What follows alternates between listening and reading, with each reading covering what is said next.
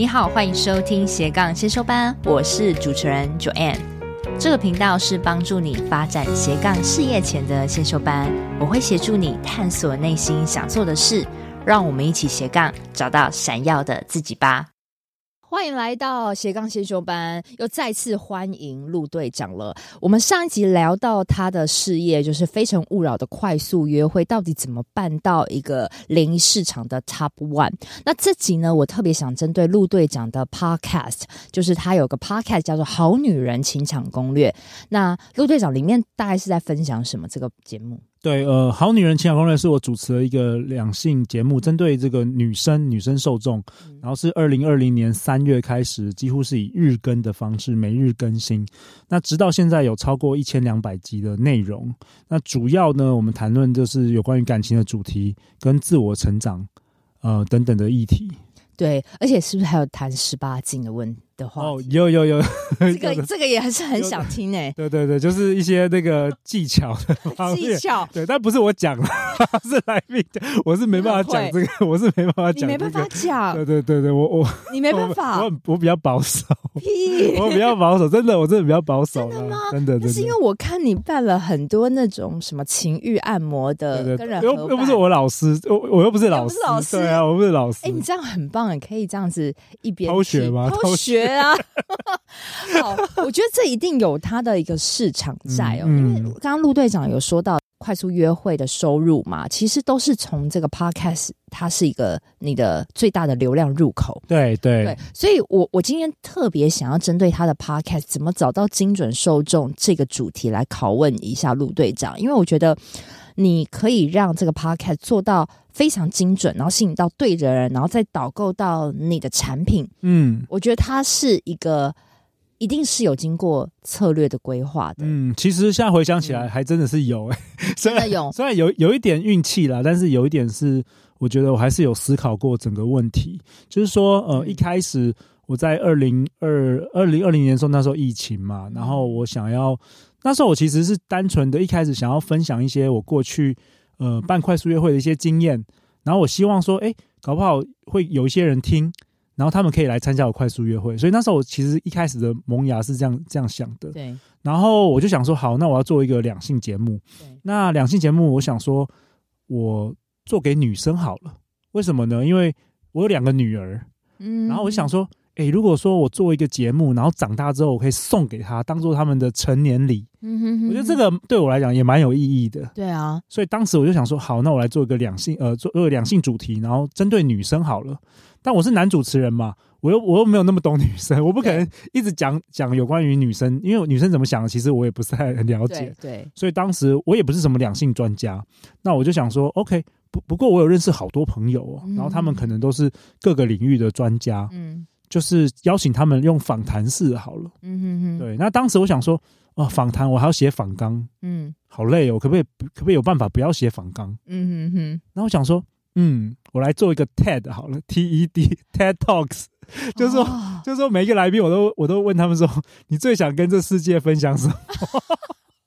然后、欸、你这很聪明哎，你这样很省时，我都还要写访纲。我等一下要来上你的 TED 了。所以，所以为什么我可以做一千多集，就是毫不费力，就是真的，我就直接把这个责任丢丢给来宾。然后刚开始来宾从来也没参加，因为当时是很早期嘛，没没上过 Podcast 嘛，他们以为就是要这样，自己紧张呢，自己准备，然后还要 read 给我听，然后我还要说这个不行，这个这个不行。到底是怎么了？对，但是我觉得就是这样很好玩，就是大家都不懂。然后在这个情况下，我们还坐在这个一开始，我是我也没有钱，那时候疫情活动收入都没有了。对，我我我们就我租的我家楼上刚好是一个小树屋，嗯，我租了一个最小的房间，一小时一百七十块。对，然后我还从我还从我家把那个桌子搬上去。哦。我们在那种环境下，来宾就跟我坐在地上那边录 podcast。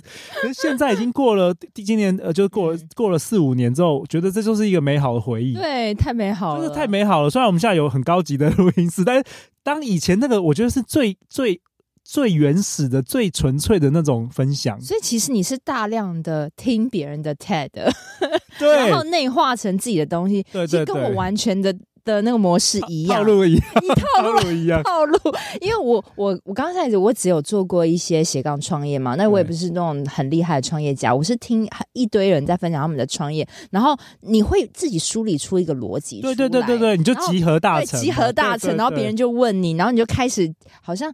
会一点，会一点，然后对，然后就开始好，好像变成专家一样。对，然后你会找，嗯、你还是会有一些独特的方法，这也是你活你自己自己的独特弄出来的，因为你听的太多了，套路一样。对，然后我还在二零二二年还出了一本书，你知道，就是《好女人的情场攻略》，然后这本书也收集了大家的这个，我我我，就是我把它呃有点像结构化，就是让它就是让它有有一个条理，有一个结构。对对对，我觉得有啊，你还有什么？你我今天才收到你的电子报啊，你不是还有什么？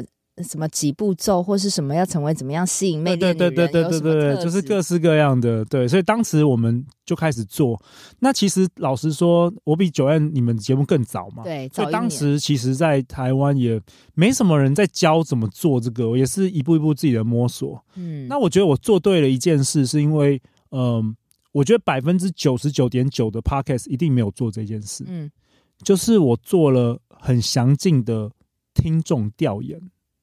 好，听众调研怎么做的？怎么做的？就是我一开始我做节目嘛，然后我会在节目说：“哎、欸，你可以不可以订阅我的电免费电子报，或是你可以加入我们的好女人的这个脸书私密的社团，嗯、然后或是加入我们的官方 Line at。”所以，我就是把这些听众他们会加入这些我能够跟他们一对一能够联络到的这个渠道，对，然后我会一对一跟他们做听众调研。就是说，我跟他们一对一，然后晚上约时间，然后我就会赖他们，或者就打电话嘛，就是透过赖，然后我会问他们，我都会跟他们谈半个小时到一个小时，我了解他们这一生发生什么事，就是为什么会想要来听我节目，到底感情出了什么状况，你会想要听到什么内容？所以我这四年多五年以来，我访问过就是听众调研哦，一百个一对一。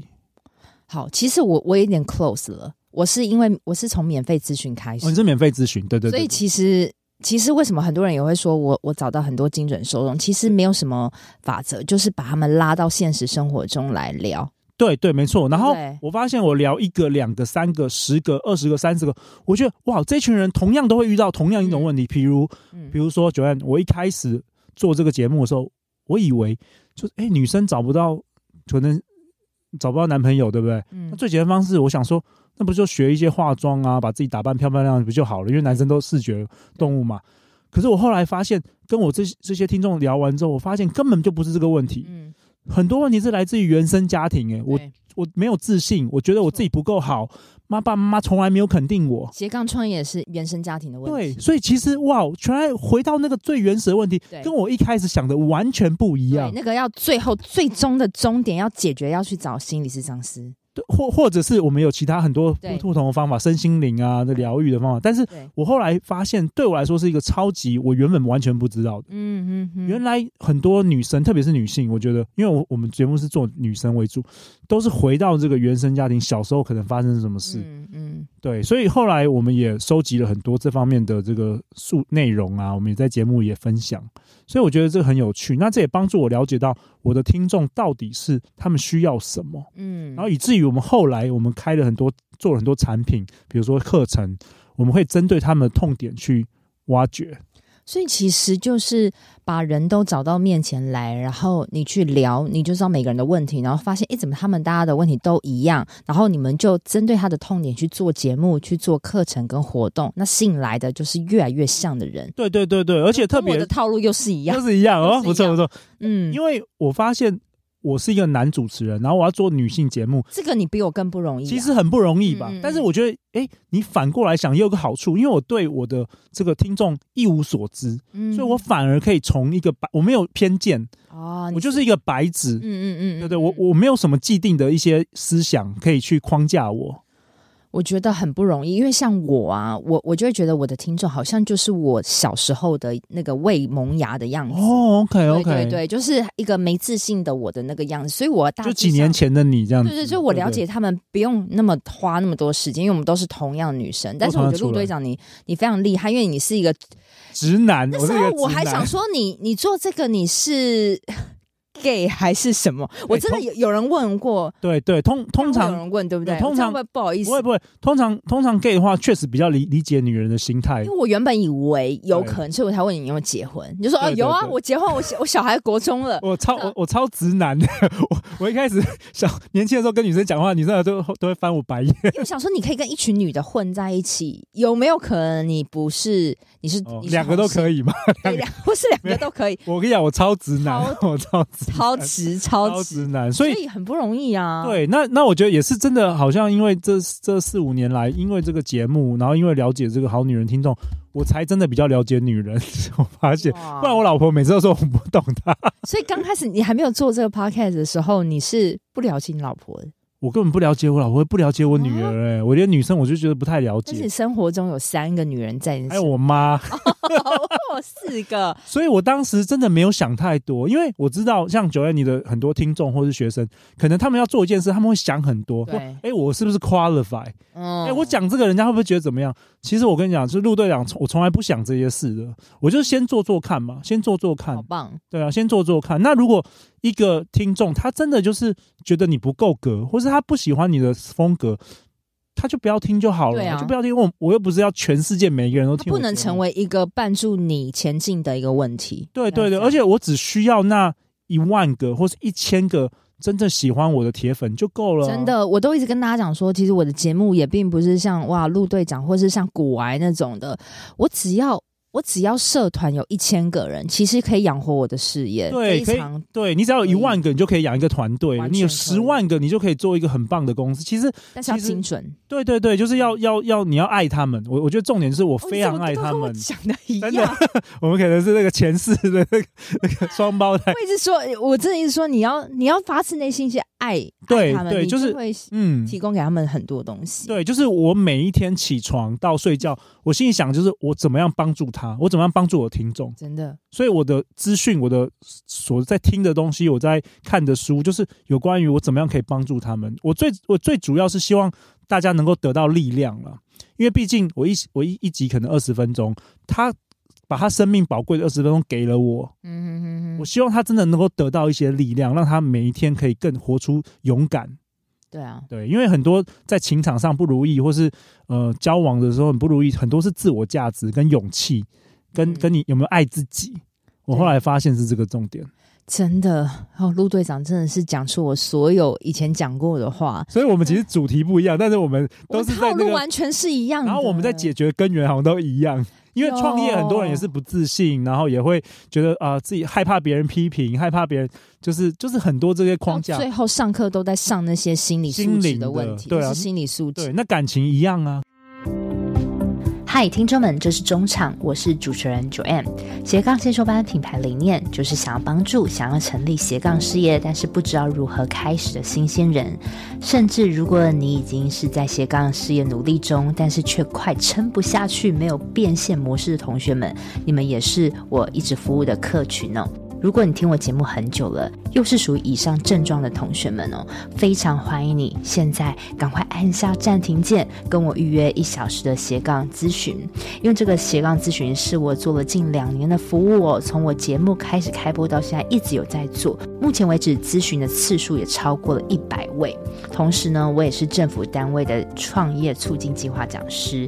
这个咨询会对于你品牌定位、变现模式、心态厘清，多少会有些帮助。另另外啊，因为有参加过咨询的同学都知道，哎，每次咨询我都是付出极大的心思在跟你掏心掏肺，也很希望你慎重看待这次的咨询，而且我也是希望真的有需求的同学再跟我预约喽，期待你的到来喽，拜拜。我之前有跟陆队长我们私下电话聊过，就聊聊我们的 TA，发现我们的 TA 属性都蛮像的哦。嗯，你你觉得你这样子看那么多人下来，你的 TA 如果我们要以说好最实质的啦，因为他们最后可能会购买你的服务跟产品嘛，嗯嗯，那他们的年收大概是落在多少？还有就是他们的个性大概是怎么样的人？哎，会去会去参加这个联谊课程，会去听你的 podcast。年收入大概我觉得差不多也是七十到一百二十左右吧，就是中偏高一点点，中偏高一点，然后年纪可能稍微大一点点，可能就是超过三十岁，嗯，超过三十岁，然后很多是拥有不错的学历，然后公司也不错，然后或者是有些是呃老师，就是在学校担任老师，或是一些呃公务人员，科技业也都有。那比较相同的个性就是稍微内向一点，嗯，比较内敛，对，呃，不喜欢展现自己，然后但是呃，就是自己拥有很多知识跟能力。但就有一点没自信，一点点没自信，然后通很多是来自于很严格的原生家庭，就是可能小时候考九十五分，老你妈妈跟你说怎么没有考一百分，就是从来没有得到称赞的。还有是不是因为工作环境，比如说老师的那个环境，就是让他们保守保守思想会有点僵掉，对，但他们又想有一点突破，对对对，没错没错，就是说他们在活在一个框架，一个安全的框架里头。嗯，那这个带入感情有会有什么问题呢？其实 Joanne 也知道。你要谈恋爱是要冒险的，对吧？对，你要跟一个不认识的男生，你要出去约会，很多你要做冒险的事情，嗯，所以就会有点困住我的这一群听众，就他们会不敢踏出那第一步。可能人家要介绍一个男生给你，想半天都说哦不要了，算了。可是根本就还没有见到那男，对心里小剧场说啊这男的一定怎么样，一定怎么样，看了照片一定怎样，或是这个男的一定不喜欢我。或者我的年纪一定很大，就是这个 太多。我觉得年纪越大的女生是不是会也有这种问题？就是先入为主的年纪越越，因为可能可能有一些过去的一些经验或框架，嗯，或者是说现在很多是呃失婚嘛，失婚的话也会影响自己的自信程度了。所以我觉得陆队长在这个环节扮演很重要的角色，你扮演到是激励跟鼓励。我其实是觉这样这样觉得，因为坦白说，其实。男生好，虽然男生是视觉动物，但是什么叫做美？什么叫漂亮？其实每一个人还是有不一样的看法。当一个女生她活出了勇敢，活出了自信，像 Joanne，你正在做你很想做、很有热情的事，我们男生看到你就是闪闪发光啊！嗯，你们也是会看到我们事业的一面。反而不是你事业一定要赚多少钱，是你在做那一件事情的，的你的你的眼睛在发光。我们男生觉得超有魅力的，一样啊。女生也会看到男生嘛，当男生在做他真的很有热情、很擅长的事，男生的也会也也会发光啊。那那时候其实你说外在一定要很高吗？一定要怎么样吗？其实就不一定啊，顺眼就可以了哈。就是你看到那个光芒是最重要的。嗯，所以我我觉得我的角色就是要鼓励，嗯，天底下的。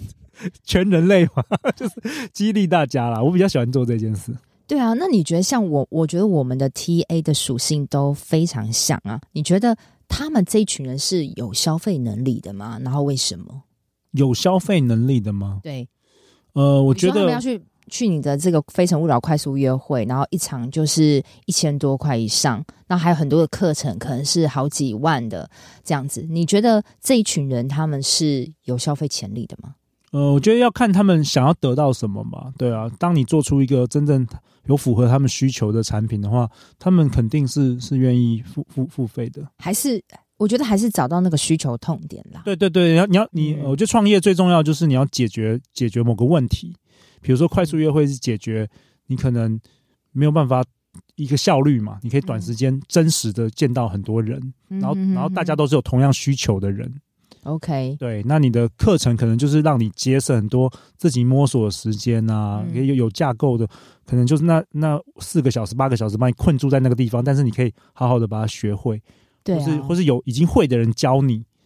你觉得现在，因为我蛮蛮常看到陆队长，你跟很多的讲师、专业的人，然后你们一起去解决你们 TA 的问题。你觉得在那么多的课程里面，你们的 TA 最喜欢参与哪一种的课程？我觉得《好女人的情场攻略》的听众最喜欢的第一个应该是就是心灵成长的。我觉得哦，像像是什么，嗯、就是在讲什么样的？有些讲原生家庭啊、萨提尔啊、疗愈的这一类，对，OK，或是自我成长这种激励的这种是就是比较心灵力量的。OK，对。那另外一个极端就是肉体。肉体的技术，这个我正想问，就十八禁的那些啊，对对对对对，什么口爱啊、轻功课那些，我们也是开的很好，所以也是真的开很好。之前每一场都是秒杀啊，爆满。哦，这个这个。很厉害，很小众啊，很小众，但是是一个，反正你外面也学不到。但但是我蛮想知道，是女生教还是男生教？我们都有，哎，都有，嗯，哎，那你刚刚说，因为他们是偏保守，有个框架，但是他们还是会去上，会，所以我觉得就是热爱学习的一群人。哦、对，我，因为我原本想说，可能会，我之前可能有一个错误的想法，就我以为会去上这种课，可能是在。可能八大场合工作的人，你需要增进你的知识嘛、技术，因为你靠这个赚钱嘛。对，就其实不是啊，全部都 全部都是正常，就正常，就大家就是正常，正拿笔记本起来做笔记，那种可能戴眼镜，然后以前读台大那种，也都都都来都来上课啊。哇，我觉得，因为我觉得性这一块真其实很重要。现在观念已经全部都跟我们以前不一样，现在其实都已经很开很开放，开放，而且大家都是以前可能学个这个东西，你还会遮遮掩掩，现在我觉得就是很公开。而且我觉得你自己心态也要也要很开放，不然你怎么做这个？对对对对对对对。嗯、那我觉得他们会上也是因为可能陆队长是有信任感的嘛。如果今天只是他们随便收到一个广告，可能也不敢去上课这样子。哇，那你觉得做这个十八禁的这个课程，你觉得要做到好，需要什么样的条件？比如说他的 background 吗？还是说他写的文案要很厉害啊？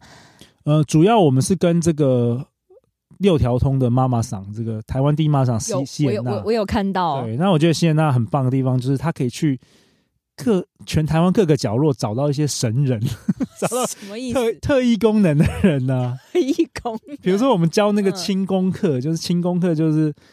那个袁飞老师，他以前在八大十年的这个经验啊，所以就是他这个东西是其他地方找不到的人来教啊，就是很特别，很就是很特别特异功能的人很多啊。真的，你把这个服务做好，对于你的婚姻、你的你的另外一半，也是一个感情的提升，也是很重要，也是解决那个最根源的需求。对，我们还有很多好女人听众是从国外特别飞来台湾学。他说，在美国学不到，加拿大学不到，香港学不到啊！真的吗？国啊，国外那么开放，学不到这种，其实很少，欸，他们都飞来台湾学。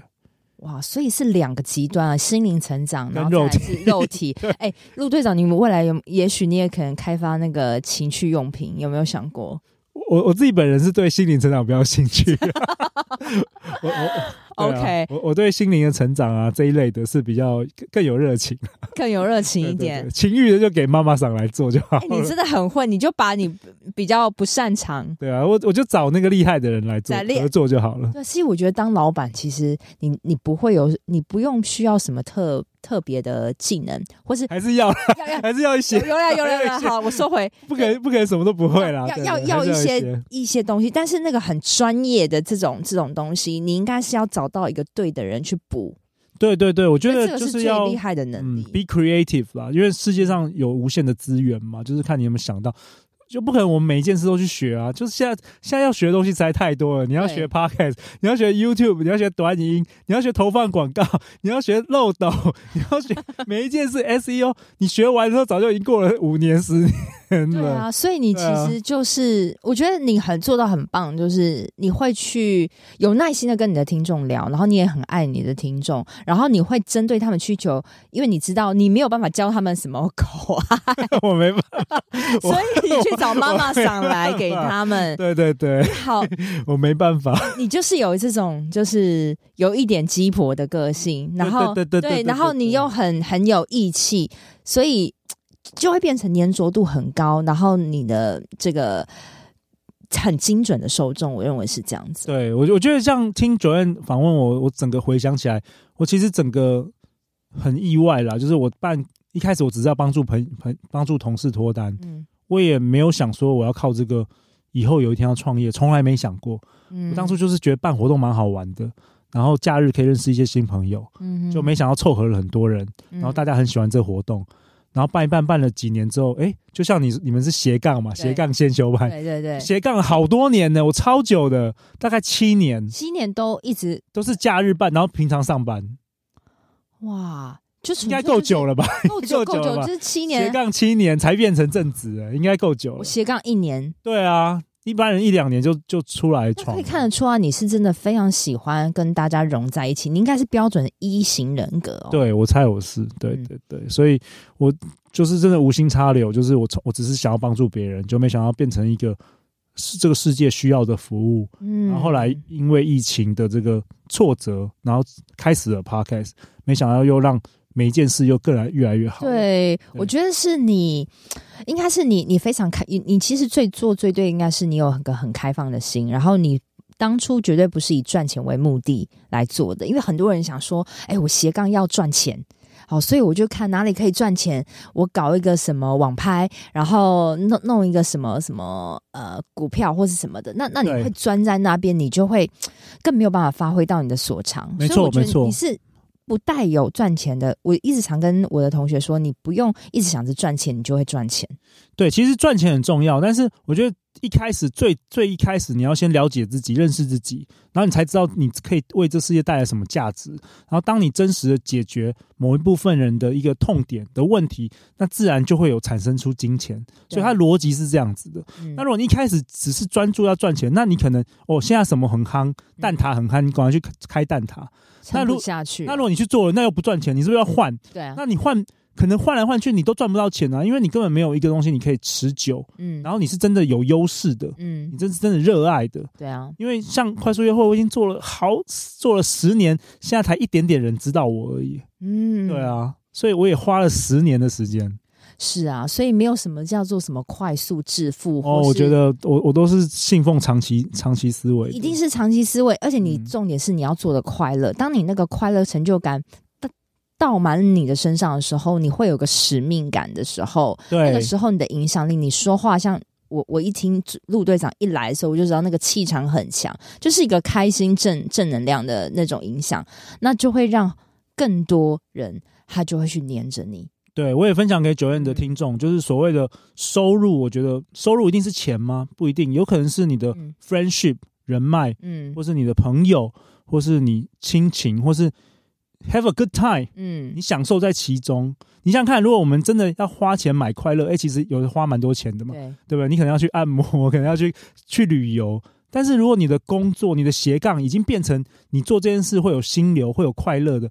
哇，这是免费的，送你的，对啊，送你，而且如果他还能够赚钱，那不是又更好？对，但是我觉得，像我们大家都觉得很好，但是其实我们要做这件事，其实也要承担相当相当的心理素质跟痛苦。对对对，而这些东西是大部分的人不想经历的。对，没错没错，那就是。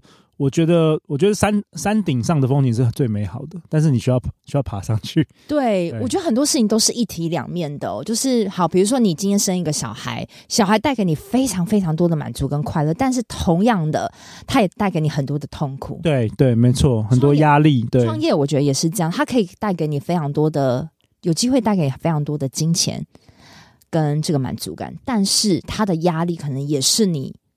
无法想象到的，一定，这世界是非常公平的，对，嗯，多快乐就多痛苦。我我一直现在 觉得就经经就要经历过多痛苦了，大概是这样子。所以所以，但是你的快乐，你你你很喜欢这件事的热情，你要撑过，你它可以让你那个痛苦都不见。真的，Joanne，我分享一个故事，嗯、在疫情的时候啊，嗯嗯，那时候活动，我活动活动全部都没有办法办，对啊，怎么办？没有收入啊。我我我跟我老婆说。你可不可以先去把银行所有你我们能借的钱会借出来？因为当时不知道疫情会多久，因为当时第一次离职了，是不是？对，早就离职了，所以所以当当时其实就是我我那时候我已经四十岁了，然后我就叫我老婆说，你应该去把银行所有能够借的钱先借出来，因为当时是第一次疫情嘛，就全全球我们根本不知道会多久。然后我还记得我印象最深刻的是，我带我老婆跟女儿我们去吃意大利面，嗯，有一天晚上，然后。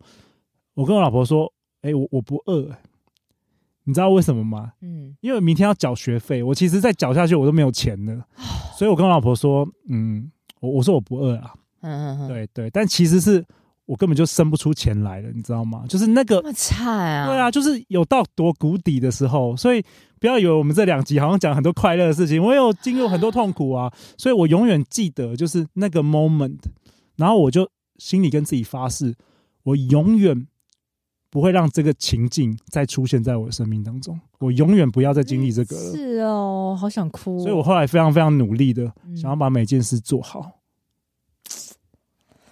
太厉害，有有有一点感动，有点感动。这个哎，怎么跟跟刚刚的那个 感觉有一种很感？因为我觉得要让让让要让 Joanne 的听众知道，就是说凡事都有两面呢。对啊，就是没有那么好的事，你可以一帆风顺，你可以很容易就做起来。嗯、所有人都经历过那么痛苦才做起来，嗯，你为什么那么特别？你、啊、你不是你不是特别的人啊，你一定要经历过。因为很多 Joanne 的听众可能经过一次两次失败就放弃了，嗯、办个活动找不到人，好，再也不办了。做 podcast 没人听，再也不做了。其实你都要试过几百次，才有可能一点点小小的成绩。是啊。我觉得哇，你你这个我听过一句话，就是说困境其实是需要等待的，就是然后困难可能是需要解决的，就是你在那个时候，你就是疫情来了，你没办法嘛，你也没有办法做什么事，你只能熬过去。对啊，我我记得那时候很明显，我我感觉到我在一个黑暗的隧道，我都不知道那个隧道什么时候那个光会看到，我那时候就拥拥有那种感觉，那种经历是到现在都还很难忘的。所以那时候你就突破了嘛？你做了 podcast，对，就是我想到了这个做 podcast。你你那个时候也是你唯一只能想到的事情。我我不知道我想到什么，但那个时候最有感觉就是做这个。然后你看现在很多人，你知道，二零二一年我也是二零二一年疫情的时候做 podcast，那个时候那一年好多人做 podcast，对。但是现在二零要二四，现在已经如果听众听到这边，已经二零二四年，现在还持续做的有谁？对，没错，很多人都放弃了，很多人放弃啊，我们还坚持在这边。对，听说好像最做什么七集，然后放弃人是最多的，是最多的。对对对。所以我觉得，为什么呃，我们可以做到那么多集还持续下去？其实没有什么原因，就是我们真心喜欢这件事情。嗯，我觉得这是最重要的，真的。因为你喜欢表达，你喜欢跟人家接触，你喜欢带给别人的帮助感，然后哎。大家被你影响，然后越来越多的需求，然后疫情也开始变，慢慢变好了，然后收入开始了。我觉得现在的你应该是一个蛮好的状态。嗯，当当然未来一定也会有些挫折啊，嗯、但是我觉得这是这件事是我想要做的。只要你内心还有力量，有不放弃的力量呢，你就可以一定把你的事业做好。所以我今天这一集，哦，刚刚那时候笑一笑笑笑，突然觉得有点感人，就是。我也经历过很多创业的一个高低起伏，真的有时候穷到快脱脱裤子。这个这个很多苦是你很难在节目上一一诉说的，所以我一直希望我们大家。我们呢、啊，我们两个都给听众一个对的观念。很多事业，很多东西要成就一件事情，它是需要时间没错累积的。没错，没错。对，只要你慢慢慢慢，一定有机会。不要想着快速，因为快速它绝对会带你到一个你可能变成恶魔，然后你你你可能做对做错操作，你又要再重来的那种无力感，其实是更可怕，会拖垮你的力量。而且如果你要快速的话，很多诈骗集团就会利用你这心态。你越脆弱，你越想致富，你就会吸引这些。对，你就吸引这些，然后你发的贴文，你的形象也吸引到坏的人，那你整个圈子就就被下就被拉下去了。所以我希望我们还有一点能量啦，可以给现在的听众带给多一点鼓舞啦。那如果你们，我相信我的听众百分之八十以上都是陆队长刚刚所说的那些女生，赶快来听《好女人的情场攻略》，赶快来听学习两性，学习两性，真的，不管你是。有结婚啊，未婚对，对，都都需要学习亲密关系。因为你知道，我跟你讲，我突然想，有些人斜杠要跟我学斜杠，做不起来说，因为他跟老老婆吵架，对，对，对，跟他老公怎样，太影响很大，对对对，对，没错。哦，然后关系还是最重要的。对，然后说男团男朋友不支持他。对对对，请你先把这个搞好，再来学创业。没有相辅相成啦，因为因为创业创的更好的话，也会帮关系关系弄好。对对，这这这个刚好是我之后会上相相会上那个陆队长讲的这一集，就是你把你自己的底气养好之后，其实会更帮帮助你的那个亲密关系会更好。对，它是相辅相成。对，请大家追踪起来，《好女人情场攻略》。嗯，谢谢。好，那我们就下集见喽，拜拜。拜拜拜拜！又到了节目的最尾声啦，老样子跟同学们做个重点整理哦。如果你是在经营 Podcast 的人，你又很想要多产量输出的话，诶，你可以参考像陆队长的模式哦。他是邀请来宾用 TED Talks 的方式去进行一个谈话性的演讲。他就不太需要花太多的时间做访纲，那这样子也可以大幅增加他的产出的效率。还用 TED Talks 的方式加上陪聊的方式，让来宾做一集。那另外呢，第二点，像陆队长跟我都是同样，我们称是同样的套路哦，就是我们都是透过访访谈呢，把各种专家聚集起来。那因为一直访谈，就会收集到各种不同的一个模式。那听听，你又帮助同学们，你就有自己的一个 SOP 可以做教学的，所以你其实真的不需要很厉害才能开始，但是你可以透过大量的收集资讯呢，久了做成自己的 SOP 集，去用这样子的能力去帮助别人，也是一个你的服务。再来第三个重点，陆队长提到说他。很庆幸，就是他有做听众调研这项举动。什么叫听众调研？就是他在做 podcast 的时候，他私下访问超过一百个听众，他是透过通电话的方式去问听众说：“诶，为什么你想听这个节目？你是感情出了什么样的问题吗？你是哪个地方卡关呢？”他就收集到大家的痛点问题。那然后他就发现，哎，怎么每一个人的问题都是一样的？那他就想尽办法邀一些能解决他们问题的来宾去进行访谈，所以呢，这样就会很了解他的听众。再来第四个重点，陆队长提到说，他从不担心自己是不是 qualify，是不是有资格。如果认为他没有资格讲这些内容的人，那到不了就不要听嘛。所以这也是我很想带给大家，就是你真的不要去想你有没有 qualify，你就做，你有热情的做，感染人就对了。再来第五个重点呢，陆队长因为他的 podcast 是讲关于两性啊这种自我成长的议题啊，他说他的 target TA 是属于年收大概七十万到一百二十万的女生，那年纪大概差不多超过三十岁，有不错的学历，他们的职业可能像是公务人员啊、老师或是科技业，他的个性呢是比较偏向内向。他是有很多的专业能力，只差在有点没自信，活在一个社会的框架里头。